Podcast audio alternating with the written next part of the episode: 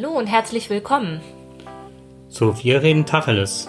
Der Tacheles Podcast mit Herrn Bums und Frau Dings. Ja, heute ähm, sind wir ganz woanders, als wir sonst podcasten. Normalerweise podcasten wir beim Jakob oder bei mir. Und ähm, heute sind wir in Berlin. Genau. Und wir hatten eine, ja, einen schönen Aufenthalt hier. Und vielleicht hört ihr es am Klang. Wir versuchen heute mit einem Jedi Nano vom Bett aus äh, zu podcasten. Also das ist kein Lie-In oder Bed-In, wie das früher, wie war das, Yoko Ono und John Lennon ge gemacht haben. Aber trotzdem geht es auch um ein gesellschaftspolitisches Thema heute. Genau. Wir sitzen im Bett, weil es hier einfach keine Möglichkeit gibt, irgendwo einen Tisch mit zwei Stühlen zu organisieren. Deswegen ähm, ist das heute ein bisschen improvisiert, aber wir wollten unbedingt aus Berlin uns melden, weil wir A, ähm, große Fans von Berlin sind und ähm, B, weil wir ein Museum besucht haben, ähm, von dem wir ein bisschen berichten wollten, weil wir glauben, dass das gerade relevant ist. Außerdem ist es ja so, dass momentan sich noch die ganzen ähm, politischen Parteien irgendwie sortieren und wir beide hoffen halt, dass sich da eine Gruppierung formieren wird, die die Umwelt und das, was alles damit verbunden ist, ähm,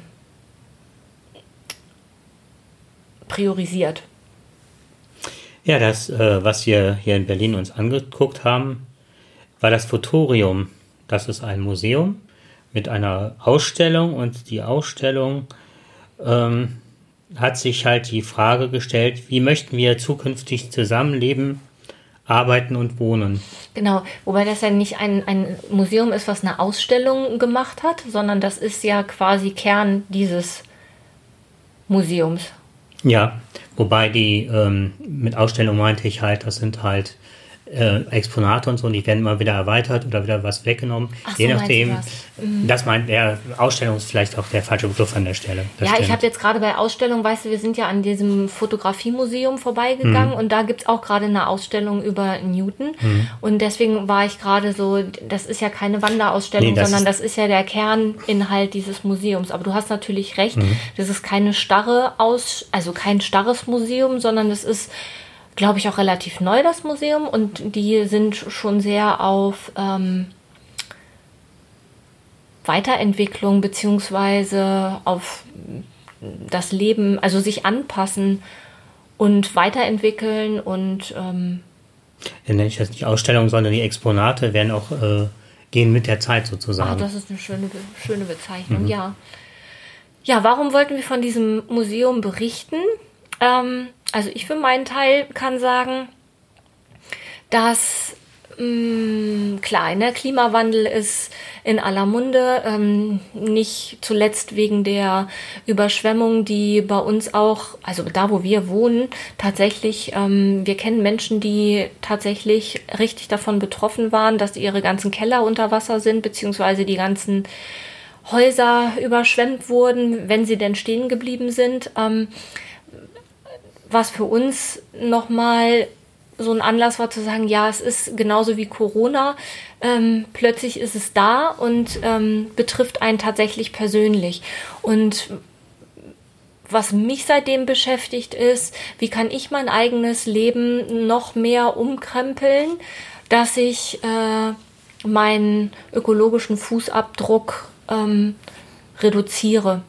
Also in Diskussionen mit meinen Kindern stellte sich heraus, dass da der Anspruch sehr groß ist, dass die Politik auch Dinge regelt. Ähm, aufgrund meiner Lebenserfahrung und dem, was ich halt so in der Vergangenheit erlebt habe, weiß ich das oder habe ich erlebt, dass Politik natürlich viele Sachen regelt. Also ich glaube, dass in unserem Land die Politik schon viele Dinge ähm, regelt und auch viele Sachen bei uns strukturiert sind, die in anderen Ländern nicht der Fall sind. Aber ich glaube, dass ähm, der alleinige Glaube, dass die Politik das Problem lösen wird oder dafür eine Lösung findet, die ähm, einen Lebensstandard bereithält, der für alle gleich bleibt und ähm, wir nichts quasi ändern müssen, das äh, glaube ich nicht. Also ich glaube schon, dass jeder Einzelne sich hinterfragen muss, was kann ich denn tun? Auf was kann ich verzichten? Womit werde ich in Zukunft weniger leben müssen? Was habe ich stattdessen? So, das sind so die Dinge, die mich sowieso schon umtreiben. Und ähm, da war dieses, der Gang in dieses Museum eigentlich ein willkommener Anlass, da nochmal intensiver drüber nachzudenken und zu gucken, was gibt es denn schon für Ideen. Jetzt habe ich ganz viel geredet. Genau, das war ein guter Einstieg und äh, besonders bemerkenswert war halt äh, der Weg dorthin. Wir sind halt mit, äh, hier, mit Bus und Bahn haben uns halt eine Wochenkarte hier für Berlin gekauft, was sehr klug und weise war. Und wir sind hier wirklich super durchgekommen. Ne? Mal, mal war eine, Baust äh, eine Haltestelle gesperrt oder so, aber ansonsten ist das wirklich die reinste Empfehlung hier mit Bus und Bahn sich Ja, vor allem, was ich ja hier so toll finde, also ich wohne ja sehr ländlich, wo es am Wochenende nicht mal eine Busverbindung ins benachbarte Örtchen gibt. Ähm, hier ist es eigentlich egal, an welche Haltestelle man sich stellt. Äh, tagsüber alle fünf Minuten kommt irgendein Bus oder irgendeine Bahn, die einen irgendwo hinbringt. Ja, richtig.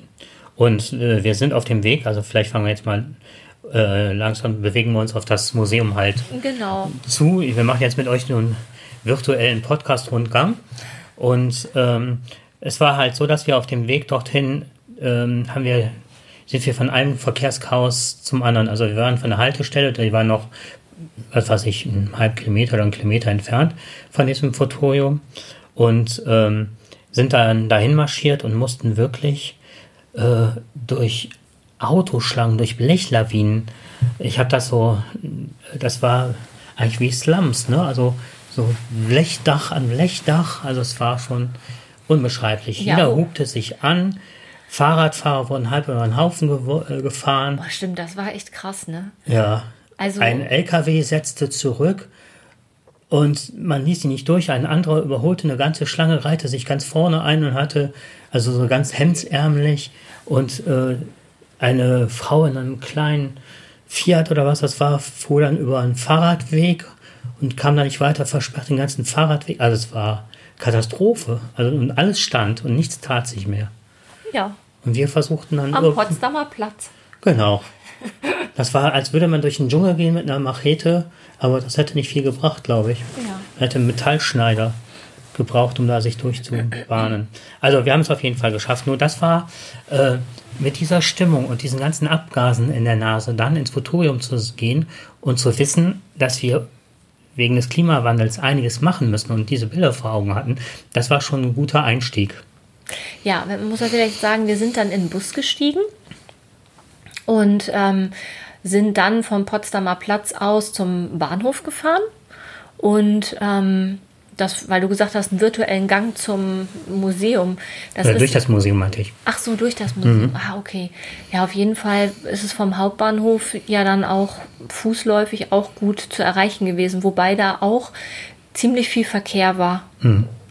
Und ähm, dafür gab es auch, letztendlich gab es dafür ja auch einen besonderen Grund, aber wir sind letztendlich dann im Futurium gelandet und haben festgestellt, es kostet keinen Eintritt. Das fand ich ähm, fand ich toll. Ich weiß nicht, warum das keinen Eintritt kostet, ob das jetzt quasi nach Corona etwas ist, was ähm, gerade nur der Fall ist oder ob das langfristig umsonst bleibt. Also was heißt umsonst? Umsonst ist es auf keinen Fall, es ist kostenlos. Mhm. Ja, und äh, ich denke auch, dass äh, man Schlösser mit Sicherheit verschiedenste äh, Gruppen aus, die sich das vielleicht auch nicht leisten könnten, wenn das ein normaler Eintrittspreis wäre. Gerade in Berlin, wo die Mieten so teuer ist, wo man wirklich extrem aus Geld gucken muss, mhm. wenn man ein Durchschnittseinkommen hat, weil die Expl Mieten explodieren ja hier, ne? Ja, auf jeden Fall, wir sind dann zum Museum angekommen. Und also eins muss ich nochmal sagen, wenn man bisher immer in Kabarettprogrammen oder Comedy-Shows hört, dass die Busfahrer und die Berliner so unfreundlich seien, das kann man wirklich äh, also ad acta legen. Ja, die Erfahrung haben wir auf jeden Fall überhaupt nicht gemacht. Eher das Gegenteil. Ja. Super freundlich, ungefragt wird man angesprochen, wenn man irgendwie aufs Handy guckt. Dann kommt jemand von der Bahn, also von, von den S-Bahn-Stationen angewuselt, fragt, kann ich Ihnen helfen? Und ähm, das, also ich habe das als sehr zuvorkommend und sehr ähm, hilfreich erlebt. Also Busfahrer, die einem Auskunft geben, wo man dann stattdessen umsteigen kann, weil die Station gesperrt ist. Ähm, Fahr also Mitfahrer, die sich dann ähm, einfach umdrehen und sagen, ah, sie können dann, wenn sie da aussteigen, können sie dann direkt die und die Bahn nehmen. Also wir sind hier mit den, also mit offenen Armen empfangen. Aber richtig, hm. ja, fand ich sehr angenehm. So, jetzt betreten wir mal dieses futuristische große Gebäude und ähm, am Anfang befindet man sich in einer großen Lobby mit Schließfächern und einem kleinen Verkaufsshop und einer ja, Theke. Da sitzen dann, da kann man halt Informationen einholen. Auch wieder super freundlich. Wir hatten halt kein Geld dabei oder beziehungsweise kein Kleingeld, um unsere Wertsachen einzuschließen, bekamen dann direkt ein Einkaufsschiff gereicht. Das war schon toll. So, und dann geht man ins erste Stockwerk und dann und dann, dann wird man empfangen von einem kleinen Roboter, der einem dann ein bisschen was zum Futurium erzählt und man bekommt ein Armband mit so einer, ja, mit so, einem, mit so einer Chipkarte, die da dran befestigt ist. Und wenn man ähm, auf seinem Weg durch das Museum geht, dann kann man quasi, gibt es immer wieder so Stellen, die ähm, gekennzeichnet sind. Und wenn man das, was man da gerade gelesen hat oder dass das etwas ist, was einen interessiert, wo man mehr darüber erfahren möchte, dann kann man quasi diesen Chip am Handgelenk kann man da draufhalten, dann wird das gespeichert. Ähm, wenn man ganz zum Schluss mit der Ausstellung fertig ist oder mit dem Gang durchs Museum, dann kann man quasi in so einen letzten Raum gehen und dann bekommt man quasi, wenn man das ähm, Armband abgibt, da ist ein Code drauf und dann kriegt man den Code ausgedruckt und wenn man dann von zu Hause auf die Seite vom Futurium geht, diesen Code eingibt, dann erfährt man quasi etwas über das, was man sich angeguckt hat. Aber das ist quasi in der Kurzfassung das, ähm, was was einen so durch diese ganze ähm, Ausstellung begleitet. Was ich daran toll finde, ist, dass ich das Gefühl hatte, wenn ich im Museum bin, ich kann mir Sachen, das sind so viele neue Eindrücke und manchmal finde ich es schade, dass ich manche Dinge nicht behalte. Und ähm, das war für mich so, oh toll, ich kann mir das hier aufs Armband speichern und hinterher habe ich das irgendwie gesammelt. Und das fand ich sehr das war für mich ein schönes Gefühl, weil dann konnte ich mich auch immer wieder auf das Neue einlassen und musste, hatte nicht Sorge, oh, wenn ich jetzt, dann habe ich das vergessen. Also ich für meinen Teil habe dann immer im Kopf, dass ich die Sachen immer wieder durchgehe, weil ich sie nicht vergessen möchte. Und am Ende vergisst man natürlich trotzdem alles Mögliche, weil es viel zu viele neue Eindrücke sind. Das fand ich zum Beispiel eine schöne Sache. Ja, die ganze Ausstellung, wie schon erwähnt, steht unter dem Motto, wie möchten wir zukünftig zusammenleben, arbeiten und wohnen. Und dabei wird halt das Augenmerk auf das Zusammenspiel von Natur, Mensch und Technik gelegt und halt auch intensiv beleuchtet. Ähm, und dazu gab es dann ähm, unterschiedliche Abteilungen. Und am Anfang ähm, das fand ich auch spannend, wenn wir uns äh, ausgetauscht hatten, äh, stellten sich halt immer wieder Fragen, die wir im Vorfeld hatten. Zum Beispiel war eine meiner Fragen, wenn das drei Abteilungen sind, wie sind die miteinander vernetzt? Das müsste doch irgendwie zusammengehören oder mhm. ne? und ähm, und das gelang wirklich mühelos, dass man also eine Vernetzung schaffen konnte, ähm, so wie die Abteilungen aufgebaut sind und welches Wissen man in die nächste Abteilung mit ja. Das genau. wurde immer wieder aufgegriffen und dann äh, äh, weiter transferiert im Grunde. Genau. Also ähm, also am Anfang stand quasi auch genau diese Vernetzung, dass alles irgendwie miteinander zusammenhängt. Ähm, dass wenn ich an der auf der einen Seite ähm, Raum schaffe für mehr Menschen, die da wohnen, dass ich dann auch Raum gleichzeitig schaffe dafür, dass ähm, da auch mehr angebaut werden kann. Also dass quasi ähm, die Nahrungsmittel dann eben auch da angebaut werden, dass ich dafür sorge, dass es genügend Grün hat, damit die Menschen eben auch ein, ange ein angenehmes Klima haben. Und das Ganze halt kombiniert mit der Frage, wie wird denn überhaupt gebaut? Ne? Da fand ich zum Beispiel besonders interessant, dass es ähm, mittlerweile ganz viele ähm, Forschungen gibt, die sich damit beschaffen, be, äh, beschaffen, ach, beschaffen, beschäftigen, heißt das Wort, die sich damit beschäftigen, wie kann ich äh, Baumaterial herstellen, was biologisch abbaubar ist und ähm, was trotzdem leicht ist, gute Verarbeitungsmöglichkeiten hat, eben äh, wasserresistent, keine Ahnung, also alles das, was man eigentlich braucht, um anständig äh, zu bauen. Und ähm, das war schon echt kurios, mhm. ne? Dass es da Versuche gibt, die mit Bambus sind, dass es Versuche gibt, wie kann ich Pilze züchten, die auf eine bestimmte Art und Weise behandeln und dass das eben dann hinterher hart wird und das fand ich schon sehr interessant. Ich hätte ja auch nicht äh, gewusst, dass das mittlerweile schon so weit fortgeschritten ist. Du hattest ja die Frage gestellt, ob, woran man halt auch erkennt, ob das jetzt äh, Fiktion ist, was Realität ist. Und das hat die Ausstellung ja auch ganz deutlich gekennzeichnet. Also es war immer so, was gibt es schon aktuell, wo wird schon mitgearbeitet, aber vielleicht auch noch nicht genügend. Das zweite war, woran wird geforscht. Und das dritte ist, welche äh, Ideen und Perspektiven gibt es oder äh, was weiß ich auch bei Ausschreibungen zum Bauen oder so. Ja. Was sind äh, nicht Illusionen, wie nennt man das? Ach, mir fehlt gerade ein Wort. Auf jeden Fall zukünftig gedacht, ne? Mhm. Äh, ja, Problemlösungsstrategien äh, mhm. wurden da entdeckt und entwickelt. Auf jeden Fall äh, zum Thema Bauen war besonders beeindruckend für mich, dass es äh, mittlerweile Baustile gibt ohne Mörtel. Und zwar komplett, also weil, das sollte man ja gar nicht sagen, dass gerade die Zementherstellung ein unheimlicher, ähm, eine Belastung für die Umwelt ist aus allen möglichen äh, Richtungen. Ob es jetzt, dass wir keinen Sand mehr haben, ne? also die Strände mittlerweile äh, Häuser weggespült werden in Amerika, weil der Sand nicht mehr in, in ausreichender Menge vorhanden ist, aber da hat man schon, glaube ich, schon mal drüber uns unterhalten, dass zum Beispiel der Wüstensand haben wir ja genug eigentlich, aber dass der überhaupt nicht dafür geeignet ist. Mhm.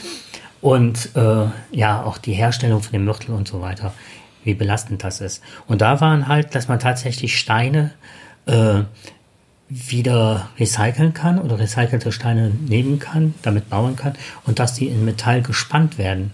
Und alles und Dämmmaterial aus Pappe und also aus alten Kartons und so weiter und so fort. Und, äh, und dann so Holzkassetten, also so kleine Wohnungen, die schon alles vorgefertigt sind und dann mhm dass man das alles zusammenfügen kann und dann denkt man, okay, dann habe ich ein Papphaus oder was. Nein, im Gegenteil, es war unheimlich, es waren unheimlich tolle Häuser von Architekten gebaut und der Vorteil war, wenn es nicht mehr gefällt oder abgerissen werden muss, kann man alles wieder äh, zerlegen und hat alle Einzelteile wieder und kann daraus kann das, nächste neues, bauen. Neues zusammenstecken, ne? Ja. So, das ist halt so dieser, ja, und es ist halt relativ schnell auch gemacht, ne? Also, wenn du so ein Stecksystem hast, dann ähm, wird das wird halt alles vorgefertigt. Das dauert halt. Also es ist dann nicht so, dass ich mir heute ein Haus bestelle und nächste Woche ist das da. Das ist natürlich Quatsch. Aber es ist so, dass das Haus dann wenn es denn dann zusammengebaut wird, innerhalb von wenigen Tagen dann auch dann da steht. Ne? Wobei ich mich auch echt frage, also das wird ja so sein, aber wie ist das dann mit der Elektrik? Wie ist das mit den sanitären Anlagen? Also ich kann mir das echt nicht vorstellen, wie das dann funktioniert. Das liegt aber wahrscheinlich daran, dass ich einfach auch keine Ahnung habe, was da technisch schon alles mhm. möglich ist. Und vor allem, wie diese ganzen Anlagen funktionieren. Ne? Also du brauchst ja wahrscheinlich dann auch zum Beispiel keine Heizung haben, die installiert ist, sondern das ist ja dann so ein Umweltsystem, also ein Umweltsystem, hm. nicht Umweltsystem. Aber das ist ja in der heutigen Bauform genauso. Nur, dass man da äh, Baustoffe nimmt, die halt nicht äh, keinen ökologischen Fußabdruck haben, also oder größtenteils nicht. Und das Bausystem ist das gleiche. Und äh, da sind die Sachen ja auch schon teilweise die ganzen Leitungen in den Wänden verlegt. Das wird nichts ja. anderes sein. Wahrscheinlich, ja. Also es wird funktionieren. Aber dann, also es gibt schon viele Dinge, die machbar sind. Was ich mich zum Beispiel gefragt habe, auf die, bin, auf die Idee bin ich äh, gekommen, als wir das letzte Mal in Berlin waren. Da sind wir ja oben auf dem, ähm, auf dem Fernsehturm gewesen. Und haben uns ja den, ähm, sind da quasi im Restaurant einmal anderthalb Stunden im Kreis gefahren. Und dann sieht man ja quasi Berlin von oben. Und was einem dann auffällt, das ist jetzt nicht Berlin-spezifisch, aber das betrifft quasi ja alle Städte und alle kleinen, großen Dörfer und wie auch immer. Diese ganzen Flachdächer von diesen riesigen Gebäuden, die da sind, die sind ja alle quasi grau. Also da ist ja da ist ja nichts drauf. Und ich habe mich damals schon gefragt, warum wird das eigentlich nicht begrünt? Also man könnte mhm. das ja begrünen, dann hätte man auf jeden Fall nochmal, ähm, also würde man auf jeden Fall was für die, äh, für die Luft tun. Also das wäre auf jeden Fall, also habe ich mir so gedacht, das wäre doch eigentlich von Vorteil. Und als ich dann jetzt in der Ausstellung gesehen habe, dass das eigentlich in allen Zukunftsvisionen vorkommt, dass die Dächer begrünt sind, ähm, das schafft ja auch noch mal für die Anwohner, die in so einem Haus wohnen, schafft das ja auch noch mal einen grünen Lebensraum, wenn man dann diese Dächer betreten könnte und dann quasi da oben das wie so ein Park hätte. Ähm, das das hat mir sehr gut gefallen. Weil so viele Flächen versiegelt sind in der Stadt äh, ist es ja auch so, dass, äh, dass es in der Stadt, wenn es jetzt ähm, die nächsten heißen Sommer kommen und so weiter, besonders heiß und äh, durch den ganzen aufgewirbelten Dreck und so weiter sind die Leute ja besonders belastet. Und eigentlich ist das das Ziel, wie du schon sagtest, das viel, viel mehr zu begrünen, damit es eine bessere Regulation, dass das Wasser besser zurückgehalten werden kann und so weiter und so fort. Ja. Und dafür wäre die Dachbegrünung das A und O, also ein, ein Faktor des Ganzen. Mhm. Man könnte auch, also was ich da auch schön fand, dieses ähm, Fassadenbegrünen. Ne? Mhm. Also in, äh, in Düsseldorf ist das Schauspielhaus neu gebaut worden. Das, ich weiß, also jetzt mal ganz mhm. abgesehen davon, dass ich nicht weiß, was das gekostet hat, ob das notwendig war. Das ist eine riesige Baustelle schon seit Jahren, die mitten in der Innenstadt ist. Aber als ich da neulich vorbeigekommen bin, die haben tatsächlich drumrum so ein, das komplett grün gemacht mhm. und zwar auf so Etagen und da stehen, das sind nicht einfach nur Hängepflanzen oder Sträucher, die haben da richtige Bäume gepflanzt, ne? Wo das ähm, fand ich gut, weil das nochmal so in der Innenstadt so ein grüner, nochmal so ein, ja, wie so eine grüne Insel und das ist ja ein riesiges Gebäude. Das könnte man, glaube ich, in anderen Städten auch mal in Angriff nehmen oder wird vielleicht auch in Angriff genommen. Also da gibt es schon viele Möglichkeiten, die noch gar nicht ausgeschöpft sind, die die ähm, Lebensbedingungen in der Stadt für den mhm. Anwohner bestimmt verbessern und klimatisch sicherlich auch sinnvoll sind. Mhm, das sind aber alles schon so Sachen, die so auch schon eigentlich, wenn man sich mit dem Thema beschäftigt, äh, schon bekannt sind ne, was wir jetzt so gerade erzählt haben. Was ich dann, was mich besonders interessierte, waren dann noch so, so die ganzen Möglichkeiten, wenn man jetzt an E-Autos, E-Mobilität, ja. an, an viel, viel weniger Öl, Gasverbrauch denkt. Mhm. Wie kann man das machen? Und äh, wir sehen ja immer diese ganzen Windparks vor den Küsten. Und ähm, da war zum Beispiel eine Sache, die ich toll fand, war, ähm, dass man äh, schwimmende Turbinen herstellt und äh, die schwimmen halt auf dem Wasser, sind nicht mehr auf dem Meeresboden verankert, sondern schwimmen auf hoher See und, äh, und erzeugen dann durch, äh, durch äh, Wellenströmung und Wind äh, halt Energie. Und äh, gleichzeitig gab es äh, einen Kugelspeicher, den ich total, ich hoffe, dass ich den einigermaßen gut erklären kann. Äh, ein Kugelspeicher, das ist eine, ja, eine große äh, Betonkugel. Da drin, wenn ich das richtig verstanden habe, ist ein, äh, wird ein Vakuum produziert und eine, eine riesige Metallkugel schwingt durch, zum Beispiel durch diese Turbinen angetrieben im Kreis. Und äh, das wird äh, hergestellt durch einen Motor, der oben auf der Kugel ist und diese Kugel in der großen Betonkugel, also die Metallkugel, immer in Schwingung versetzt. Und die hat keinen Reibungswiderstand durch dieses Vakuum oder nur ganz minimal. Das heißt, sie verliert die Energie nicht.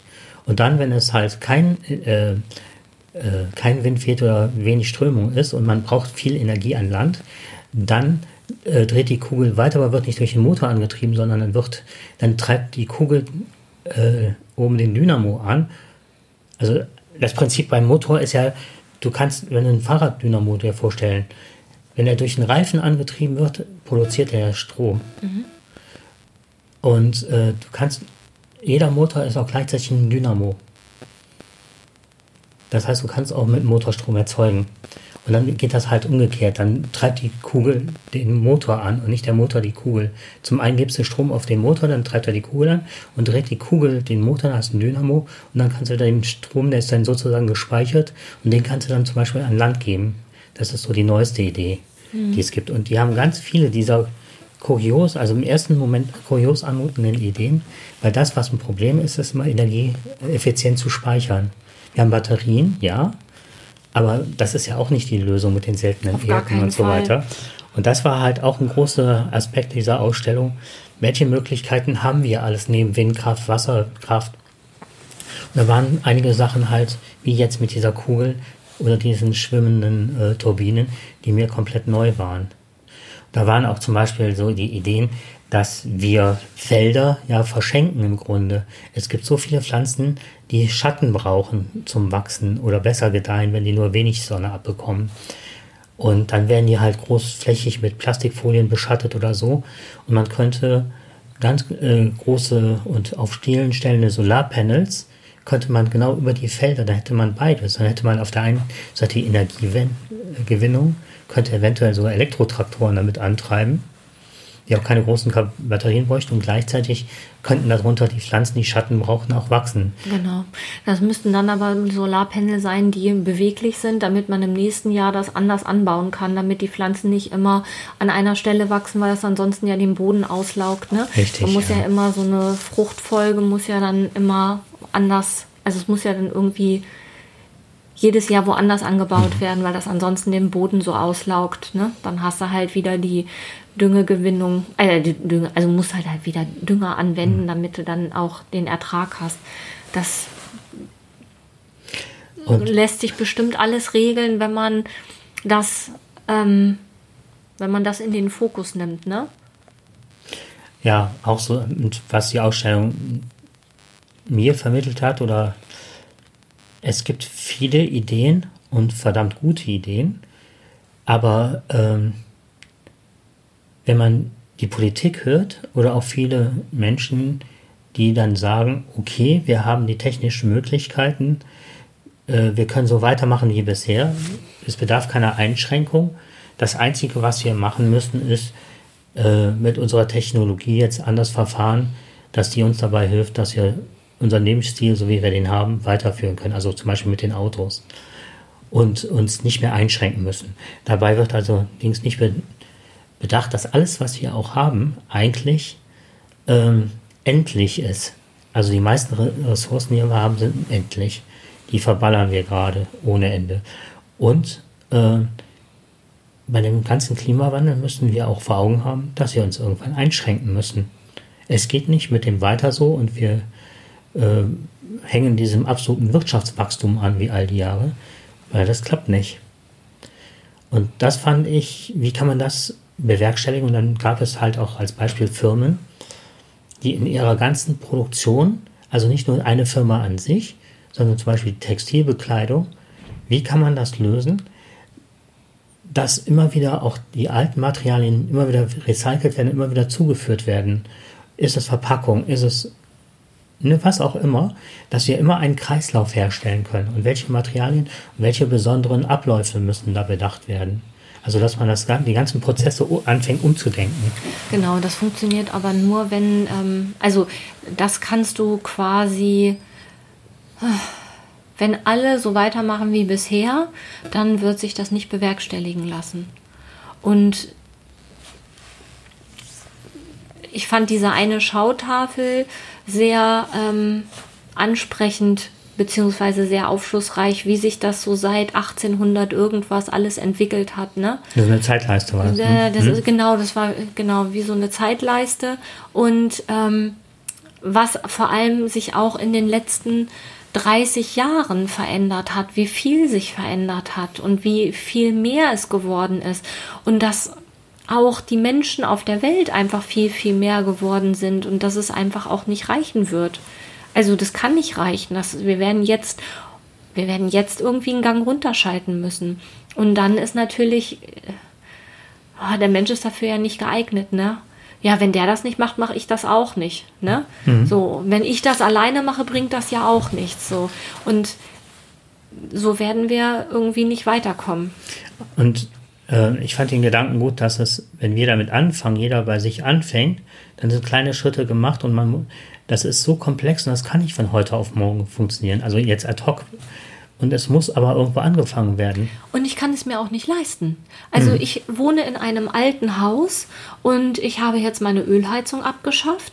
Aber eigentlich, wenn ich es richtig hätte machen wollen, also wenn ich wirklich diesen, ähm, angenommen, ich hätte mir zum großen Ziel gesetzt, dass mein Haus ein Ener Niedrigenergiehaus werden soll, dann hätte ich ähm, so viel Geld in die Hand nehmen müssen, dass, dass ein, also mindestens erst die Hälfte, also die Hälfte, das, was mein Haus damals gekostet hat, hätte ich mindestens noch mal investieren müssen. Dafür hätte ich das Haus isolieren müssen, die Fenster hätten neu gemacht werden müssen.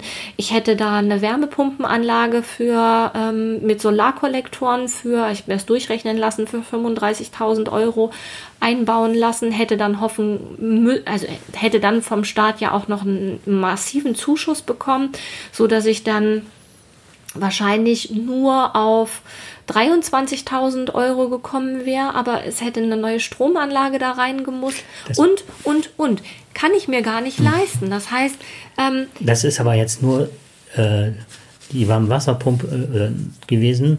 Und also das, was ich verstanden hatte, da hättest du aber jeden einzelnen Raum renovieren und neu machen müssen von Fußbodenheizung. So genau, so eine Wärmepumpenanlage macht tatsächlich nur Sinn, wenn man Fußbodenheizung hat. Bei mhm. den regulären Heizkörpern brauchst du eine ähm, Vorlaufzeit, also du brauchst eine Vorlauftemperatur, mhm.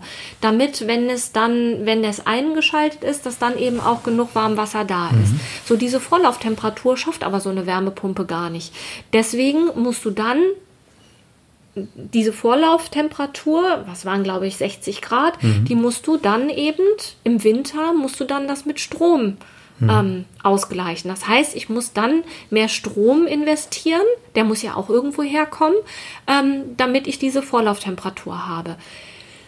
Im Sommer kann man das über Solarpanels regeln. Da wäre mein Dach sogar für ähm, geeignet gewesen. Aber diese Solarpanels schaffen das eben auch nur im Sommer. Das heißt, ich muss irgendwo, ich muss ja dann mehr Strom haben. Und woher kriege ich dann den Strom? Das heißt, ich hätte mir da eine Wärmepumpenanlage und nur die Wärmepumpenanlage mit, ähm, mit den Solarpanelen hätte, ich weiß gar nicht, ob die da schon drin gewesen wären. Auf jeden Fall doch, die waren da schon drin. Das hätte 35.000 hm. Euro gekostet. Und du hättest das ganze Haus isolieren, also anders isolieren müssen und umbauen müssen und Strom neu verlegen und alles Ich hätte möglich. auf jeden Fall nochmal, ähm, also ich hätte einen neuen Stromzähler hm. ähm, gebraucht, was dann natürlich auch dann neue Stromleitung hm. vorausgesetzt hätte, damit das Ding überhaupt arbeiten kann. Und wie gesagt, es mhm. arbeitet schlecht, wenn man normale Heizkörper hat. Wenn man das richtig mhm. nutzen will und dann auch nicht so eine hohe Vorlauftemperatur hat, also den Strom reduzieren will, dann mhm. muss man quasi eine Fußbodenheizung vorher einbauen. Was? Dann bist du mhm. mit 35.000 Euro, ja, ist es ja nicht getan, dann ist das quasi eine Kernsanierung. Also wir wollen ja jetzt, wenn wir mit unserem Minicamper unterwegs sind, wollen wir ja auch brauchen wir ja auch Strom für die Kühlbox und, ne? Ja. Und so weiter. Und da hatten wir uns ja auch überlegt, dass wir uns ein, äh, ja, so eine Inselanlage, die gibt es aber fertig zu kaufen, so als Box, dass du dann Strom entnehmen kannst, dass du ein Handy aufladen kannst und ja. so weiter. Und das dann über Solarpanel, weil wenn wir fahren, über, Stro über Bordstrom des Autos, ja. ne? Aber in erster Linie wollen wir das ja auch mit Solarpanel. Und da ist halt auch die Idee, das Teil auch aufzuladen. Zum Beispiel, ich fahre E-Bike die meiste Zeit lasse das Auto stehen und dass ich dann auch über dieses, was auch geht, mit Solarstrom dann versuche, das Fahrrad darüber aufzuladen. Und da, also ich glaube, das sind auch so kleine Sachen. Okay, man könnte auch normal Fahrrad fahren, aber von der Strecke her, von den Bergen und immer nass geschwitzt bei der Arbeit ankommen, hat man ja auch schon mal, das ja. ist, ne, deswegen hatte ich mir irgendwann auch ein E-Bike und lasse das Auto die meiste Zeit jetzt stehen. Ähm, sowas, solche Kleinigkeiten sind machbar, ne? Oder Jetzt haben wir angefangen, also beide, äh, dass wir immer mehr versuchen halt, äh, den Verpackungsmüll wegzulassen. Es gibt unheimlich viele, ne, du hast mich jetzt auf die Idee gebracht mit, äh, mit festem Shampoo, also wie in Seifenform oder auch Körper, äh, Duschgel sozusagen als Seifenform. Dann hast das du da auf jeden alles. Fall schon nicht mehr die Verpackung. Wenn man sieht, wie sich jetzt nach und nach, wie viele Plastikflaschen man in der Wohnung stehen hat für Shampoo, ne? Viele dann auch als Festiger und Spray und ne? das geht alles. Ich rasiere mich zum Beispiel die ganze Zeit schon mit so einer eingepackten Seife halt. So, die habe ich in das Schälchen und dann halt mit einer Rasierklinge und wie oft man in der Woche ein so ein Plastikteil sonst weggeschmissen hat. Ja, und das ist halt aber alles klein klein, ne? Was so wie kann ich meinen Alltag umsortieren, damit ich ähm, damit ich was, damit ich meinen Fußabdruck reduziere, damit ich eben nicht so viel Müll produziere, esse ich weniger Fleisch. Wenn ich Fleisch esse, esse ich dann Biofleisch. Was ist das für Biofleisch? Ne? Ähm, Fahre fahr ich dafür mit dem Auto zum Biometzger oder kann ich das hier beim ähm, Bioladen um die Ecke mit dem Fahrrad mhm. einkaufen? Das sind alles so Sachen, die mhm. sich ja jeder überlegen kann. Ne? Ähm, Fahre ich mit dem Auto zum Sport? Da, ne? Mhm das finde ich, finde ich ja immer so, oh, ich fahre zum Sport, da könnte ich ja eigentlich dann auch schon mal zu Fuß hingehen, wobei das fünf Kilometer einfach ja, sind. Aber fahre ich mit dem Fahrrad hin oder fahre ich direkt nach der Arbeit mit dem Auto dahin? Dann habe ich quasi nicht extra die Strecke dahin. Das sind alles Dinge, die überlege ich mir jeden Tag.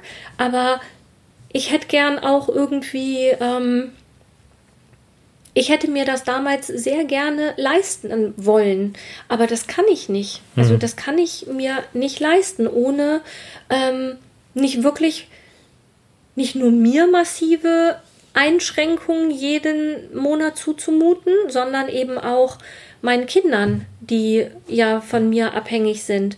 Und wenn ich alles in mein Haus stecke, dann ähm, ist halt die Frage, was bleibt dann noch für die Kinder übrig? Oder hm. verkaufe ich das Haus irgendwann und ziehe in eine, äh, in eine, in, in eine Wohnung, ähm, wo ich quasi nicht dafür verantwortlich bin. Aber das ist eigentlich nicht mein Ziel. Mhm. Ne? Aber das sind alles so Dinge, die, die man sich überlegen kann. Was mhm. ich an jetzt, um das mal auf das Futurium zurückzukommen, mhm was ich daran schön fand, war, es gab auch eine Abteilung, wo man quasi so Tablets gestellt bekam. Also für die Kinder fand ich das toll, ne? Und dann waren quasi da so ähm, weiße Modellstädte oder das Modellszenarien. So aus, äh, wer schon mal äh, Modelle von Architekten gesehen haben, die machen das oftmals. Genau, gutes, ne? ja, genau. Solche Modelle waren das. Aber mhm. wenn man das ähm, wenn man das Tablet da drüber hielt, dann waren da ähm, Sachen gespeichert. Also zum Beispiel entdeckte man dann in dem einen, in dem einen Modell waren dann so ähm, Figuren und wenn man die dann, die erschienen dann tatsächlich auch als Figur auf dem Tablet und mit Namen, dann konnte man da draufklicken und dann waren das äh, Menschen, die zum Beispiel in Afrika in Dürre ähm, Region lebten und was die schon gemacht haben, damit es Menschen einfacher haben. Es ging um digitale Karten. Dann hatte man das Modell, das sah aus wie so eine Puppenstube, also aber alles in weiß und dann war das quasi Smart Home. Wie, ähm, was kann man schon alles äh, smart einstellen, um eben Strom zu sparen. Also, ne, dass die Heizung runtergeregelt wird, dass ähm, die Spülmaschine läuft, wenn der Strom gerade auch günstig ist und dass eben das zu einer Zeit läuft, wo nicht alle ihren, ihren Strom benutzen. Mhm. Und ähm, was ich besonders beeindruckend fand, das war tatsächlich äh, ein Modell von einer Stadt, wo quasi ich, ja, ich hielt da mein, äh, mein Tablet drauf und das war quasi eine Großstadt, die lebte. Und dann kamen immer so Nachrichten wie ähm, Verkehrschaos auf der äh, Kreuzung so und so. Es sind schon äh, Unfälle, weiß ich nicht, fünf Unfälle passiert, es kommen keine Sanitäter durch, ne? Was tun sie? Ich dachte, ja, was soll ich denn jetzt tun, ne? Mhm. Ähm, Menschenansammlungen auf Kreuzung so und so. Ähm, der Wutfaktor steigt. Ähm, es werden weniger Menschen, also nachdem die Polizei genau, getroffen war, aber der Wutfaktor steigt. Genau, ich habe dann, hab dann Polizisten mhm. dahin geschickt, weil ich so hilflos war. Ja, geht jetzt die Polizei hin. Mhm. Ja, die Polizei hat das alles auseinander. Hier stand dann auch, ich habe Wasserwerfer eingesetzt. Ne? Mhm. Ich gedacht habe so, oh nein, ich bin doch keine Wasserwerfer. Aber was macht man dagegen? Ne? So eine Stadt hat ja auch ein Eigenleben. Also je nachdem, wie man so eine Stadt plant, mhm. ähm, hat man eben auch Konsequenzen, die systemimmanent mhm. sind. Das heißt, bei der Städteplanung ist es schon sinnvoll zu überlegen, welche Auswirkungen hat das, was ich hier mache, mhm. auf äh, die Menschen, die da sind. Und dann kommen wir eigentlich, das ist eigentlich eine gute Brücke zu dem, was wir davor erlebt hatten, nämlich diese Blechlawine. Und ähm, was hat das für Auswirkungen? Alle sind gereizt. Es sitzen, also es sitzen wirklich immer Leute alleine im Auto. Ne? Also mhm. Also diese Flexibilität, ich fahre mal eben von A nach B mhm. und ich muss mich mit niemandem absprechen. Das ist, jeder hat ja auch ein Auto. Die meisten Familien haben sogar mehrere Autos. Und da kann ja jeder hinfahren, wohin er will, aber er kommt nirgendwo an, weil er ständig im Stau stecken bleibt. Und was macht das mit den Menschen? Ne? Mhm. Das fand ich, ähm, das, da gab es für mich quasi direkt so den kausalen Zusammenhang. Ja, und ich hatte, äh, also das Ganze, was du jetzt gerade beschrieben hattest mit den Figuren, wenn man mit dem Tablet ja. da drauf zeigt, das, das kennt man zum Beispiel, ich habe es vorher zum Beispiel sehr schön von Ikea, da hast du dann, äh, suchst einen Stuhl aus, fährst mit dem äh, Tablet durch deine Wohnung und hast dann diesen Stuhl und kannst ihn genau da platzieren. Verrückt, das habe ne? ich noch nie ausprobiert, mhm. das hast du schon mal erzählt. Ja, genau, dann kannst du das dann halt da platzieren, wo du halt, äh, geh da, wo du wohnst halt sozusagen. Ne? und ähm, das ist so eine Sache. Und das nennt man halt Augmented Reality. Das fand ich total gut integriert. Sonst fragt man sich mal, wofür macht, äh, machen die großen Firmen das halt, ne, dieses Augmented Reality. Aber da konnte man wirklich eine verdammt gute Anwendung sehen. Und was ich, äh, was es mir auch klar gemacht hat, das ist, äh, das eine war, äh, da war ein Slum, da wurde auch beschrieben, wie Technik helfen kann, wie man Toiletten, wo müssen Toiletten hin und wie kriegt man die sanitären äh, Bedürfnisse der menschlichen Hygiene immer besser gestaltet und alleine dadurch, dass das Ganze, äh, äh, dass die Leute befragt wurden, aber auch, dass die Technik hilft, äh, zu schauen, wo ist es am sinnvollsten. Und dann konnte man auch in der Entwicklung sehen, wie entwickelt sich so ein Slum zum Besseren. Ne? Dann mhm. plötzlich feste Wohnungen, dann wurden Leitungen gelegt und so weiter. Aber dann hast du dann hast du das mit der äh, nächsten mit der äh, Stadt beschrieben, dann hast du dann das Thema plötzlich äh, hier Hausautomation, dann hast du Homeoffice und wie komplex. Das fand ich so, diese Komplexität wurde da mal klar, dass man jetzt man schreit ja mal, der Staat muss was machen, wie du es am Anfang so erwähnt hattest, mhm. ne? Oder er ist verantwortlich.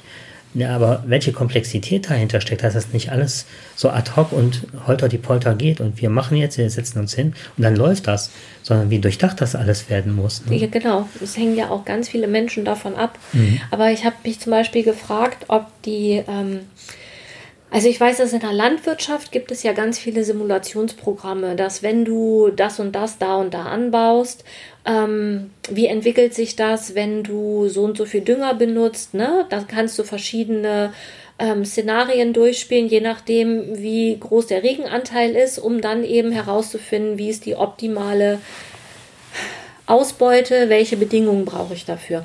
Und was ich mich dann jetzt gefragt habe, und das gibt es bestimmt, oder ich hoffe zumindest, dass es das gibt, wenn ich Städteplaner werde, ähm, ob es da auch solche Simulationen, also ob es da auch ähm, die Möglichkeit gibt, das zu programmieren, um zu gucken, wenn ich das und das mache, welche Auswirkungen wird das haben? Ich meine, klar, da musste, ähm, das ist wesentlich schwieriger, weil so eine menschliche Variable hängt ja von ganz vielen Faktoren ab, also sei es jetzt Alter, Lebensumstände und Familienstand, keine Ahnung, Mann, Frau. Ähm, und trotzdem frage ich mich, ob es da auch so Simulationsprogramme gibt, die voraussagen, dass wenn eine bestimmte, wenn bestimmte Faktoren zusammenkommen, dass man das vermeidet und dass es vielleicht schon sinnvoll ist, eine Variante wegzulassen, eine Variable. Da habe ich mich tatsächlich gefragt, ob es das gibt. Da, ich habe keine Ahnung von Städteplanung. Die Idee ist mir halt gestern gekommen. Also vielleicht mhm. weiß das ja einer der Hörer, dann wäre ich dankbar für einen Kommentar oder so, weil das interessiert mich tatsächlich. Vielleicht kann man das auch im Internet mal nachgucken, habe ich bis jetzt noch nicht gemacht, aber das würde mich tatsächlich mal interessieren. Da gibt es bestimmt Simulationsprogramme, die Doktoranden innerhalb ihrer Doktorarbeit oder innerhalb ihrer Diplomarbeit irgendwie programmieren, wenn es sowas gibt. Dann kommen wir äh, zum letzten Bereich, der dann.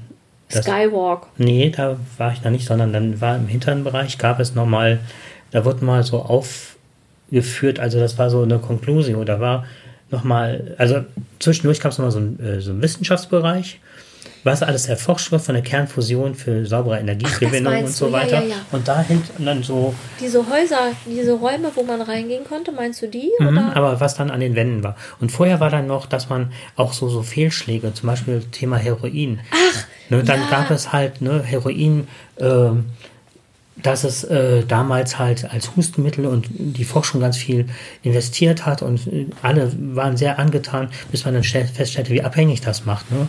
Das, also es wurde ja auch damals gegen Opiatmissbrauch und man merkte gar nicht, dass man im Grunde äh, ja, und auch als man Teufel und, austrieb, ne? und tatsächlich war es so, also ich, wenn ich das richtig verstanden habe, es war irgendwann bekannt, dass das abhängig macht und die Ärzte haben es trotzdem immer weiter verschrieben. Mhm. Und dann wurde quasi da der Deckel drauf gesetzt ähm, vom Staat, weil die das unterbunden haben. Ich weiß nicht mehr, welche negative Konsequenz das quasi auch hatte, ob die Leute dann. Ich das weiß es gar nicht mehr. Das, den gleichen Fehler haben die ja in Amerika gemacht, dass die äh, sehr, sehr schnell sehr heftige Schmerzmittel auf Opiatbasis verschrieben hatten. Und dann ist halt, weil so viele Leute abhängig waren, haben die gesagt, ja, das, am besten können wir das äh, eindämmen, indem man hingeht und die, diese ganzen Schmerzmittel verbietet oder nicht mehr verschreiben darf halt. Ne? Ja. Und da sind die Leute auf den Markt gegangen und dann haben Rechtsanwälte, Ärzte, Krankenschwester, Müllarbeiter hängen jetzt alle an der Nadel und nehmen noch zusätzlich Fentanyl oder so ne? und haben eine Sterblichkeit, das habe ich gestern gelesen, 90.000 äh, Herointote allein im letzten Jahr in Amerika. Oha. Ja. So, aber ähm, das, was ich dann, was daraus resultierte, war dann so die letzte Wand, wo dann nochmal äh, auch äh, positive Negativentwicklungen aufgezeigt wurden. Und dann fand ich, wo du das eben mit der Simulation der Bauern gesagt hast, das ist ja alles gut und schön. Die werden ja Satelliten gesteuert mittlerweile, die Traktoren. Man kann ein Feld nicht besser bestellen als heutzutage über Satellit, dass der Traktor da übers Feld geführt wird. Man weiß pro Quadratmillimeter genau, was zu sehen ist, wie viel Pflanzenschutzmittel eingesetzt werden ja. oder Dünger und, und, und. Das ist ja als Simulation perfekt im Grunde. Mhm.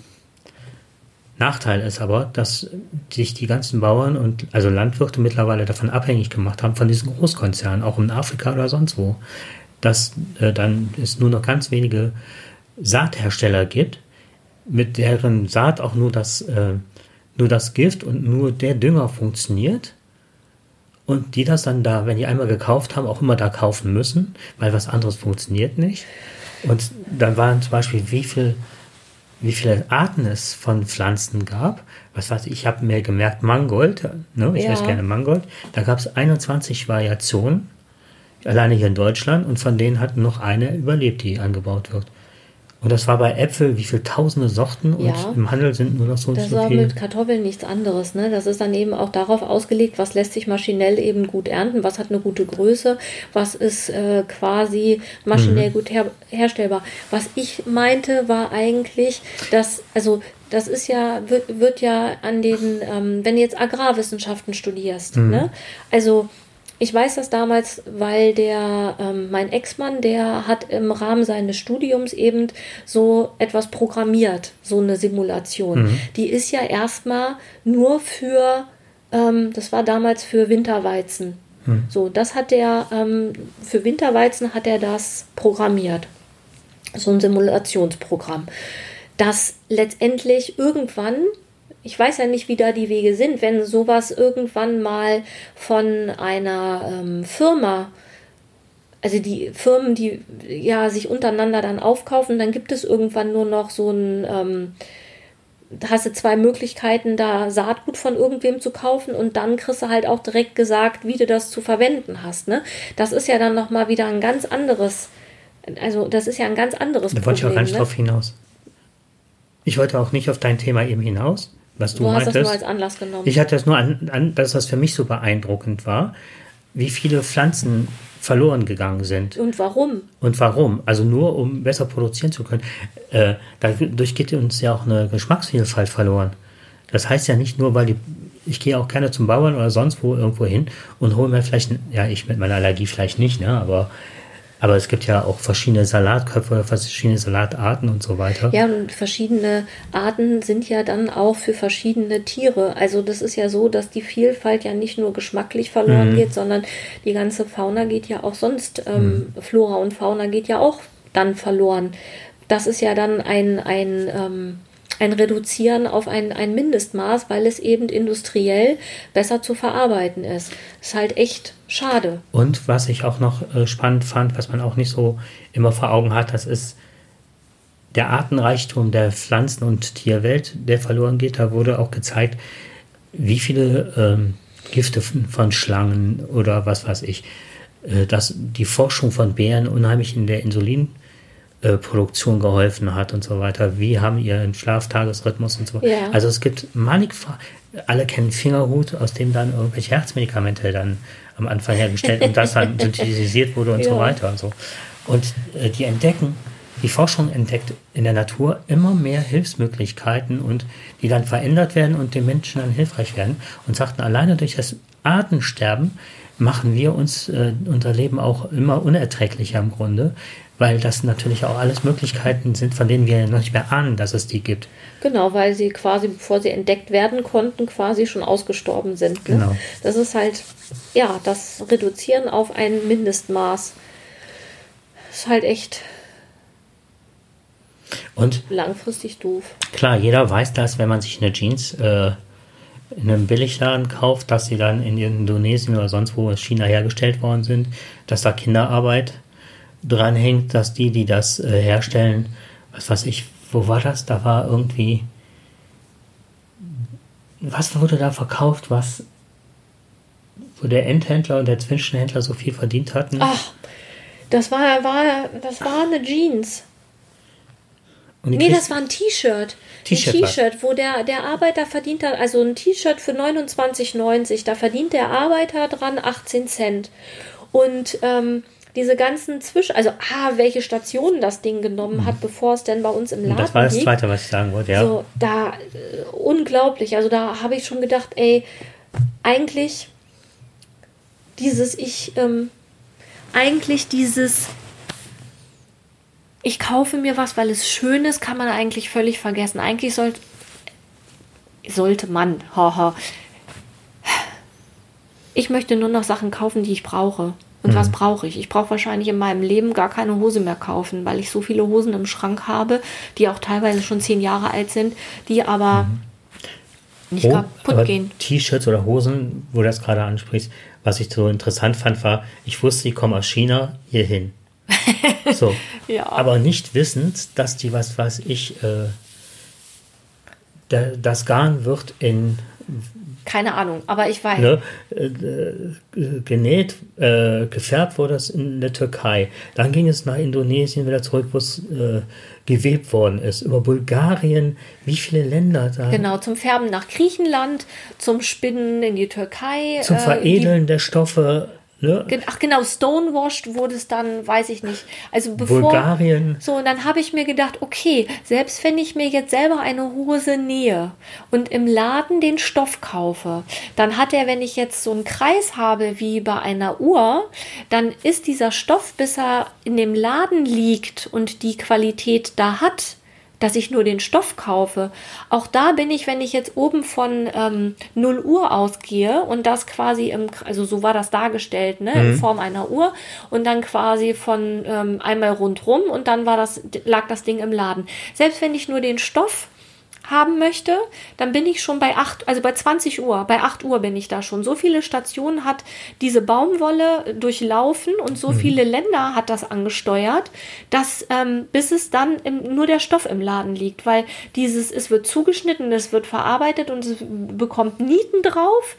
Ähm, da habe ich, das sind nur die letzten vier, fünf Schritte. Mhm. Das fand ich sehr ernüchternd, was, was wie, also durch wie viele Länder diese, diese Baumwolle dann schon in verschiedenen Stadien ihres Lebens äh, bereist hat, ne? Ja, und ich habe mir gedacht, okay, das wird jetzt in China produziert, ja, alles, und dann kommt es roh und war, fand ich schon schlimm genug, ja, ne? War, war schon schlimm genug, aber das aber er war ernüchternd. Das waren ja extrem viele Kontinente und halt auch verschiedenste, äh, Also nicht nur, dass das dann auf einem Kontinent blieb, sondern das, das wechselte ja immer Flugzeug, Schiffreise, LKW-Transport. Ja, genau. Zum Nieten, dass da die Nieten dran gemacht werden, dafür fliegt das noch in ein anderes Land. Ja. Ist unglaublich. Und trotzdem also, bei, den, bei den ganzen Produktionen kann ich ein T-Shirt äh, für drei T-Shirts im Set für 9 Euro bei Taco kaufen. Ja. Für 9 Euro bei Und weißt du, weißt, was ich dann sage? Also was, was mir dann dazu einfällt, da ging es um ein T-Shirt, was 29,90 kostet. Das heißt, da verdient ja dann wenigstens jemand noch irgendwas dran. Ne?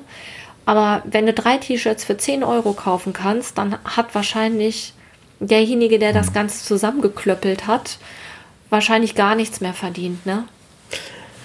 Nochmal zum Abschluss, äh, das waren so aktuelle Nachrichten der UNO und ähm, der Weltklimabericht sagt vorher, dass wenn wir, also wir beide von unserem Jahrgang 67 ne, und 71, dass wir zwischen 12 und 19 Hitzeperioden erleben. Also so extrem Hitzeperioden. Ja. Ne? Also seit wir geboren sind bis ne, vermutliches Sterbedatum. Die Kinder, die jetzt äh, geboren werden, werden 39 erleben. Okay. Ja, guck mal, ich habe noch nicht so viele Hitzeperioden erlebt. Die, die ich erlebt habe, da war ich erwachsen. Also jedenfalls. Und die kommen in kürzeren Abständen. Ja, genau. Und meine Kinder haben ja quasi schon genauso viele erlebt. Mhm. Genau wie so viele wie ich. Und die werden ja ein paar Jahre länger auf der Erde, wenn denn alles gut geht. Und bis vor kurzem Leben. waren die Meldungen, dass es riesige Fortschritte in der Welternährung gegeben hat, dass immer weniger Leute Hunger leiden müssen. Und durch Corona und jetzt schon durch die Auswirkungen der, der Klimaveränderung werden immer mehr Leute gezwungen sein, äh, zu wandern. Und wir sprechen hier von Milliarden Menschen, also ich, ich glaube drei Milliarden Menschen, die nicht mehr versorgt werden können. Weißt du, wie lange das schon klar ist? Also da gibt es schon, ähm, schon lange diese. Äh, es gab so immer die Vorhersagen und eine Simulation, genau. aber aktuell beginnt das halt jetzt. Ne? Richtig, ne? Also genau. jetzt geht's los. Aber das ist so, das ist so, das ist so mhm. wie, wie das Ozonloch, weißt du? Ich habe schon in der Schule damals gelernt, oh, das Ozonloch, mhm. dann und dann wird es schwierig werden. Da habe ich gedacht, ja, da bin ich, äh, da bin ich dann aber auch noch auf mhm. der Welt. Ne? Und das fängt, da, da, das findet jetzt gerade statt. Und das war schon in den 80er mhm. Jahren, war das und jetzt schon kommt's. Und das war. Ich habe immer gesagt, ja, als ich das erstmal vom Spiegel halt gelesen habe mit dem Club of Rome, das war ein ganz bedeutender äh, Bericht halt damals im Spiegel, der auch unheimlich heiß diskutiert wurde. Und äh, jetzt habe ich gesehen, dass das schon mit 71 sind dann die ersten Berichte halt für diesen Bericht des Club of Romes verfasst worden, die genau das vorhergesagt ja. haben, seit 71. Ja. Es ist also keine Überraschung. Nein. So, oh, oh Gott, Klimawandel. Oh, das Problem jetzt mit den steigenden äh, Preisen von Öl und so weiter, weil wir Engpässe haben und ne, das ja. nicht so schnell nachkommt, ist es so, dass wir jetzt weil man die Leute nicht noch mehr belasten kann, überlegen jetzt hier Altmaier und Konsorten, die dicken, Entschuldigung, CDU-Leute, die ja selber bisher immer nur geguckt haben, dass die Autolobby funktioniert, dass die, äh, dass man halt alles, was für Klimaschutz ist, ein bisschen runterfährt, weil man die Leute ja nicht noch mehr belasten kann. ja, das ist halt ja. Also wir stehen für, vor riesigen Problemen, das kann man nicht anders sagen. Genau. Und das Futurium ist aber schön, dann nochmal konstruktiv drauf zu gucken und zu gucken, welche Möglichkeiten gibt es und was möchte ich für mich. Also es ist ja auch immer eine persönliche Entscheidung, auch wenn ich dann wählen gehe, was ich wenig wählen gehe, nicht was, sondern wenig wähle und welche Partei. Was ist mir wichtig und wo kann ich, ähm, wo kann ich oder wo liegt mein Schwerpunkt? Also mein Schwerpunkt liegt zum Beispiel nicht auf das Umrüsten der Technik. Da bin ich, äh, das ist nicht so meins. Meins ist eher so gucken, wo kann ich mehr Natur unterbringen, wie kann ich quasi die Natur mhm. entlasten, ähm, wie kann ich Leben gestalten, möglichst ähm, menschenfreundlich und naturschonend. Das ist so mhm. das, was ich da für mich mitgenommen habe. Abschli mhm. Wolltest du noch was? Ja, ich fand, ähm, irgendjemand ich, also, auch wenn er umstritten ist, aber Dieter Nuhr hat mal einen interessanten Satz gesagt. Der sagte, äh, im Grunde ist der Umweltschutz doch scheißegal, Naturschutz. Wen interessiert es, die Natur überlebt. Aber wir sollten mal langsam verstehen, dass, äh, äh, dass die Natur ohne uns klarkommt, aber wir nicht ohne die Natur. Im Grunde ist, soll, ist Naturschutz Menschenschutz, weil wir damit äh, uns selber über Wasser halten und am Leben bleiben. Je mehr wir äh, die Natur schützen. Also so mal umgekehrt äh, gedacht. Also wir denken an Naturschutz, damit wir die Natur, ne, dass sie erhalten bleibt und so weiter. Aber im Grunde ist, ist das unser Eigennutz, weil wir halt uns schützen, das ist Menschenschutz. Ja, aber das ist eigentlich ja. Ja, na, ich glaube aber die Perspektive, wenn du mal denkst, so, ah, das also ist ja ein Natur Gegenüber. Die Natur ist ein Gegenüber. Die, du bist halt verpflichtet, Natur zu schützen. Dann siehst du die Bäume, die Vögel und so weiter. Okay. Aber diese, dieses, äh, dass das auf einen selber zurückstrahlt, das haben viele nicht. Das, das ist Menschenschutz. Ja, das ist unser Lebensraum. Unser Lebensraum, aber das ist halt. Das so, und dieser Lebensraum, der ist nicht, ich habe den Park in der Stadt, damit ich da in der Pause äh, schön sitzen kann, sondern das ist der Lebensraum, den ich brauche, damit Nein. unsere Atmosphäre, damit alles irgendwie am Laufen bleibt. Und je mehr ich abholze, desto äh, schwieriger werden meine Lebensbedingungen, desto größer ist äh, die Wahrscheinlichkeit, dass äh, irgendwann ähm, da kein Gleichgewicht mehr da ist und dann wird es hm. schwierig. Und ich glaube, das ist auch, wenn die Verstädterung und diese Bubble, in der viele leben, auch jetzt hier in der Stadt, die sitzen in der Blechlawine, regen sich auf, dass der Vordermann scheiße fährt, aber selber mal umsteigen und sagen, ich kann viel viel vernünftiger. Was haben wir jetzt alleine schon in der Bahn gelesen? Was war das entspannend? Ja. Und ich muss auch ganz ehrlich sagen, wenn du in Berlin mit dem Auto fährst, muss es echt triftigen Grund geben, weil du kommst auf jeden Fall nicht früher an. Es ist damals, als nicht ich stressfrei. In, nee, überhaupt nicht. Also damals in Köln, als ich da gewohnt habe, hatte ich ja dann irgendwann auch ein Auto. Ich habe das damals, das war Anfang der 90er, Damals habe ich mal versucht, mit dem Auto in die Stadt zu fahren.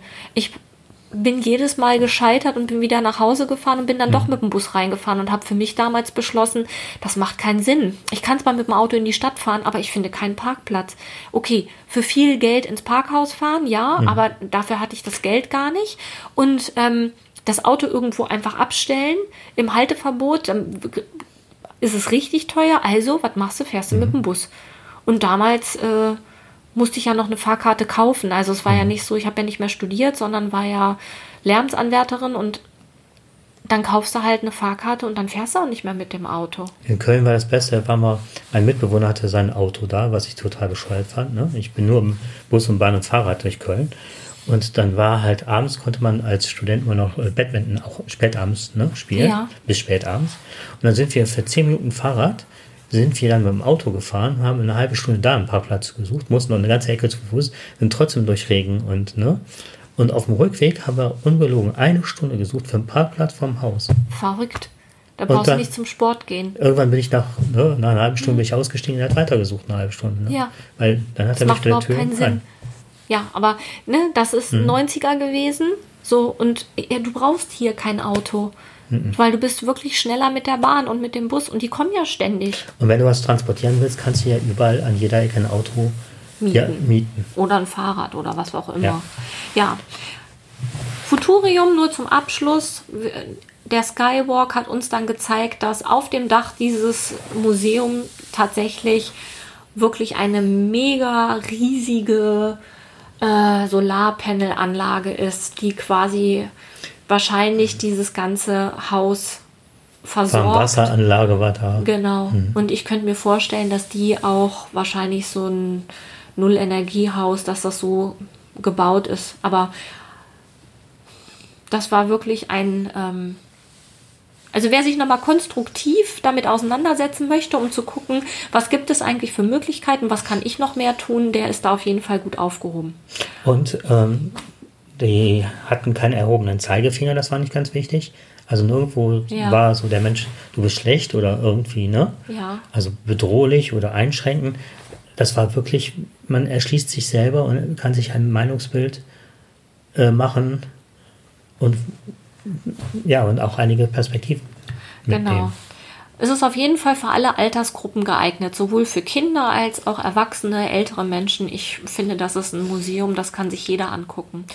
Ja, wir haben auf jeden Fall jetzt viel von Berlin gesehen und fahren heute wieder nach Hause. Leider. Genau. Und ja. hoffen, dass wir jetzt in kurzen Abständen wieder podcasten. Was heißt hoffen? Wir haben halt, ähm, wir nehmen es uns immer vor und dann kommt die Realität dazwischen. Wir arbeiten dran. Bis dann. Danke fürs Zuhören. Tschüss.